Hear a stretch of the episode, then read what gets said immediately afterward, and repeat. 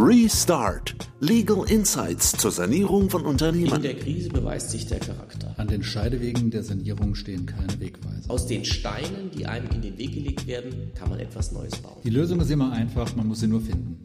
Ja, herzlich willkommen zu einer neuen Folge unserer Podcast-Reihe Restart zur Sanierung von Unternehmen. Heute mit Gerhard Müller von Falk Co. Hallo, schön wieder dabei zu sein. Als Gast haben wir heute Paul Abel von der Kanzlei Wellensieg dabei.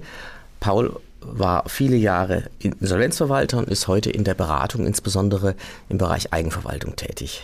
Herzlich willkommen, Paul. So ist es. Herzlichen Dank für die Einladung. Ich freue mich dabei zu sein. Wir wollen heute, nachdem wir ja eine ganze Reihe von Folgen schon, schon aufgenommen haben, mal wieder etwas äh, so ein bisschen in die Zeit schauen, was denn in, heutzutage die aktuellen Entwicklungen in äh, der Insolvenz, in der Restrukturierungsbranche sind.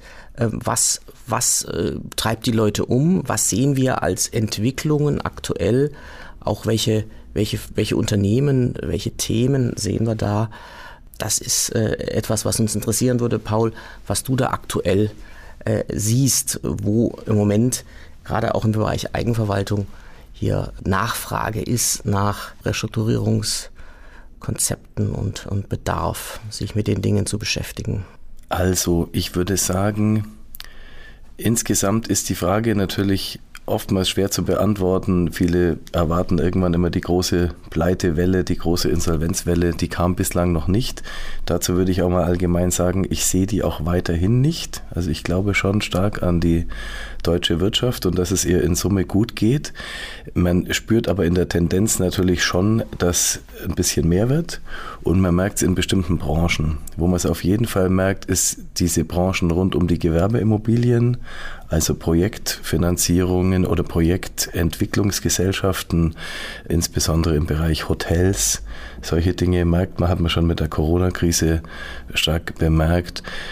Insgesamt natürlich auch mit dem Zinsanstieg ist das ein Thema für gewerbliche Immobilien, Privatimmobilien weniger. Also Bauträgerinsolvenzen, da merkt man auf jeden Fall, dass es mehr wird.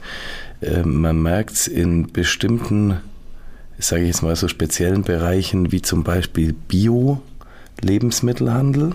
Das ist auch so ein Thema, weil einfach, ich glaube, Ukraine, Inflation, die, die Kaufkraft der normalen Menschen einfach, ja, die vorher irgendwie viel Geld ausgegeben haben im Bioladen, die gehen jetzt lieber zum Aldi und kaufen da in der Bioabteilung. Äh, das spürt man stark, da gab es auch einiges an Verfahren.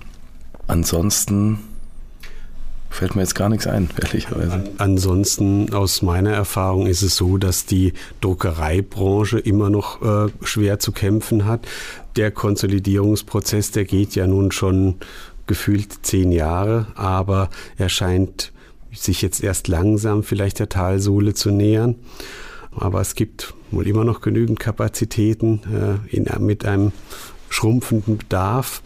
Dann äh, Lebensmittel, Sie haben es angesprochen, äh, im Bereich Lebensmittel fallen mir auch die Brauereien ein, die mhm. schwer getroffen sind, die verschiedene Inputfaktoren haben, die teurer geworden sind. Also äh, sei es jetzt äh, Malz, seien es sei es das Aluminium für die Dose, die Energiekosten, die Logistikkosten.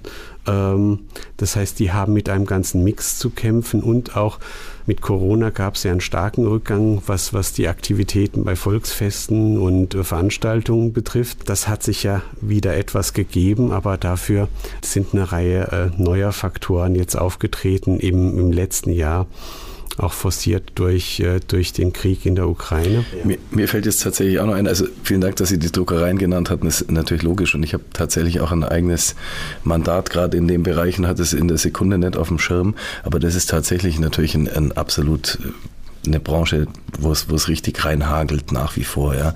Und wo die Insolvenz vielleicht auch, sagen wir mal, aus Sicht des Unternehmers wenig Perspektive dann manchmal schafft, weil die Insolvenz, so wie sie heute ausgestaltet ist, doch sehr sanierungsfreundlich ist. Aber du brauchst natürlich dann irgendwie eine sanierungsfähige Substanz. Und wenn es ja. eigentlich um eine Stilllegung geht, schafft die Insolvenz nicht unbedingt einen Mehrwert.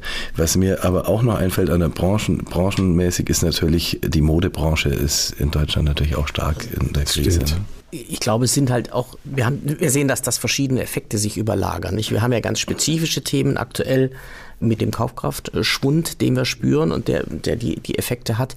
Aber wir haben ja langfristige Trends zum Beispiel Einzelhandel auch, dass mehr, viel mehr online bestellt wurde, dass die Leute das gelernt haben über Corona, wie schön das funktioniert. Und damit natürlich äh, massive, massive Themen, wo dann auch tatsächlich das Geschäftsmodell, glaube ich, über die Jahre weggefallen ist. Stichwort Kaufhof und, und, und, und, und dergleichen, weil das, das sehen wir auch, glaube ich, dass es halt einfach bestimmte Sachen gibt, wo die Geschäftsmodelle so nicht mehr funktionieren. Und da ist jetzt der, der, der, Rückgang der, der, Kaufkraft eigentlich nur noch so der letzte Trigger, der mhm. das dann über die, über die Kante schiebt. Ne? Also das, das ist etwas, was, was ich sehe. Ja. ja, beim Stichwort Einzelhandel äh, gibt es ja auch Segmente, die, die sich mit, mit ja, langlebigen Konsumgütern beschäftigen. Da fällt mir momentan der Möbeleinzelhandel ein. Der hatte mit, mit Corona und äh, Stay at Home ein, eine riesige Boomphase 2020, ging in 2021 rein.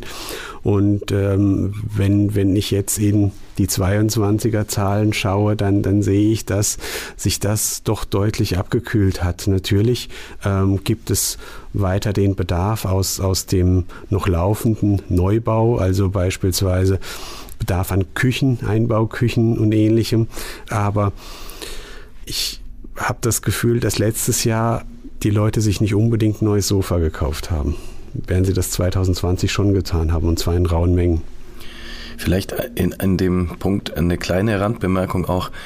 Trotzdem, dass vielleicht bestimmte Branchen bestimmt in einem gewissen Umfang stark betroffen sind oder gefährdet sind oder in einem schwierigen Marktumfeld sind, in den eigentlichen Insolvenzverfahren, also wenn es zum Insolvenzverfahren kommt, auch in Eigenverwaltung, dann stellst du doch immer fest, dass es sehr, sehr oft eigentlich zusätzliche eigengesetzte Krisenursachen dann gibt. Ja. Also dieses Marktumfeld, die Branche, die Druckerei, all das, das spielt eine große Rolle natürlich, aber du hast dann doch ganz oft noch ein Gesellschafterstreit, der seit zehn Jahren anhängig ist oder irgendwie wirklich eine Management-Fehlentscheidung, wo du dir ehrlicherweise einen Kopf langst, wie konnte jemand in der Situation dann noch da und da umziehen in die so und so teuren Mieträume oder oder Dinge, wo jemand sagt, warum hat er dann in der Situation noch diese Tochtergesellschaft dazu erworben, zu dem Preis, die dann ein Jahr später äh, so den Bach runterging oder irgend sowas.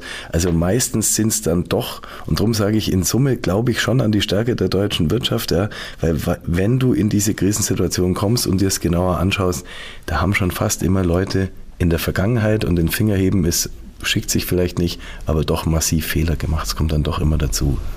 Das ist definitiv so. Natürlich kann man auch in einem, in einer Branche, die, die jetzt vielleicht nicht wahnsinnig prosperiert im Augenblick, durch gutes Management viel bewegen und auch dazu gewinnen. Ich meine, Last Man Standing kann auch eine Strategie sein. Oder bleiben wir kurz bei den Druckereien. Ja. Man spricht dann mit einem Unternehmen in der Krise, Druckereibranche, dann sagt er, ja, hätte ich vor zehn Jahren verkauft, wäre ich jetzt Millionär und müsste nichts mehr machen und hätte diese ganzen Beteiligungen und so weiter, hätte ich noch richtig Geld dafür bekommen. Jetzt hat er weitergemacht, irgendwie in der Hoffnung und so weiter und jetzt hat er, steht er heute vom Scherbenhaufen. Und damit hat er eigentlich zehn Jahre, ich sag's jetzt mal boshaft, die Schlafmütze aufgehabt. Ja? Vielleicht noch ein anderer Bereich, der, der mir so jetzt, jetzt äh, zugelaufen ist und, und dass wir ja ein, ein Thema haben, ganz aktuell, was neu ist für uns, dass die, dass die Lohnabschlüsse so großzügig sind. Und dass es jetzt auch verschiedene Branchen gibt. Ähm, manche Branchen können es einfach weitergeben, weil ich einen, einen, Markt habe, wo ich sage, okay, wenn ich jetzt 10, 15 Prozent mehr Lohnkosten habe, mache ich entsprechend äh, anteilig die, die Kosten hoch. Aber äh, in bestimmten Bereichen geht es nicht. Beispielsweise Krankenhäuser. Alles, was dort in dem Bereich ist, Pflege. Ähm, äh, einerseits habe ich 10, 15 Prozent äh, Lohnerhöhungen, ja, auch gerechtfertigt, denke ich, dass man muss, man braucht die Leute, man muss da gut bezahlen, aber die Sätze gehen nicht rauf. Das heißt, du hast ein Geschäftsmodell, wo du, wo, wo du staatlich oder gewerkschaftlich reguliert bist, auf der Verkaufsseite sozusagen. Du kannst nicht einfach sagen, naja, dann, dann verlange ich mehr oder Krankenhausfallpauschalen und so weiter, die wurden nicht so hoch gesetzt. Aber plötzlich habe ich eine ganz andere äh, Kostenstruktur auf der Personalseite jetzt. Und äh, da glaube ich, kommt ganz schön was auf uns zu, weil äh, die Politik, die hat äh, das irgendwo noch nicht auf dem Schirm. Die hat nur die linke Seite gemacht, wenn man so will, aber nicht die rechte. Ja. Das glaube ich auch. Also das kann ich nur unterschreiben. Und da ist tatsächlich auch, Sie sprechen einen Bereich an, da glaube ich, da brauchst du dann nicht mal mehr Managementfehler dazu, sondern das ist dann ein Automatismus. Wie soll das gehen? Ja? Das ist irgendwie von der Politik vielleicht gut gemeint mit Blick auf die Pflegekräfte, die sicherlich insgesamt betrachtet zu wenig verdienen, aber es muss irgendwoher erwirtschaftet werden. Und wenn das nicht erwirtschaftet wird, hat der Unternehmer da keine Chance und wird eigentlich nur verdrängt. Ne?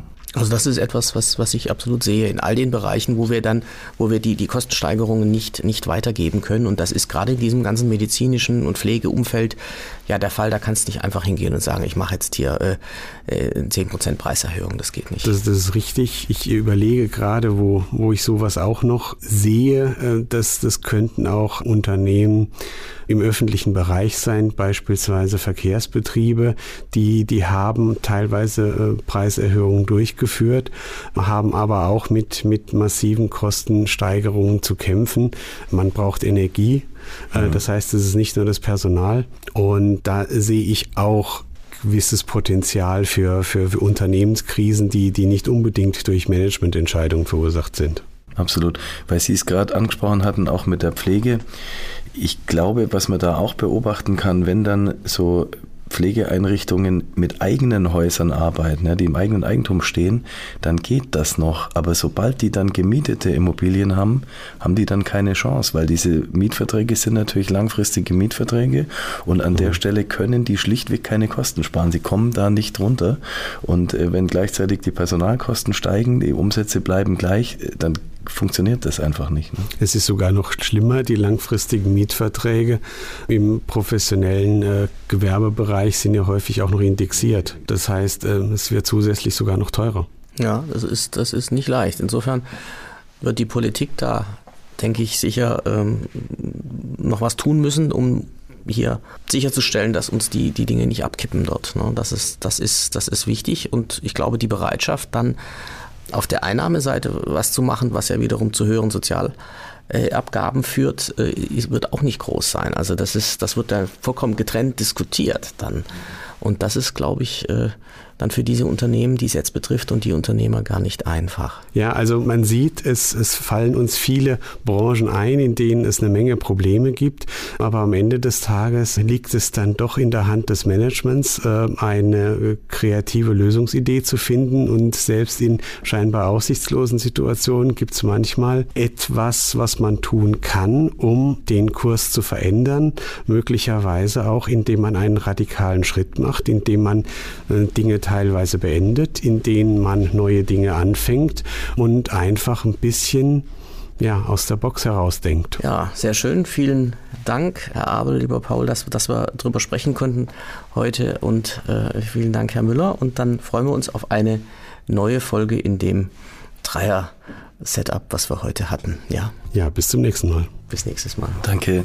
Tschüss.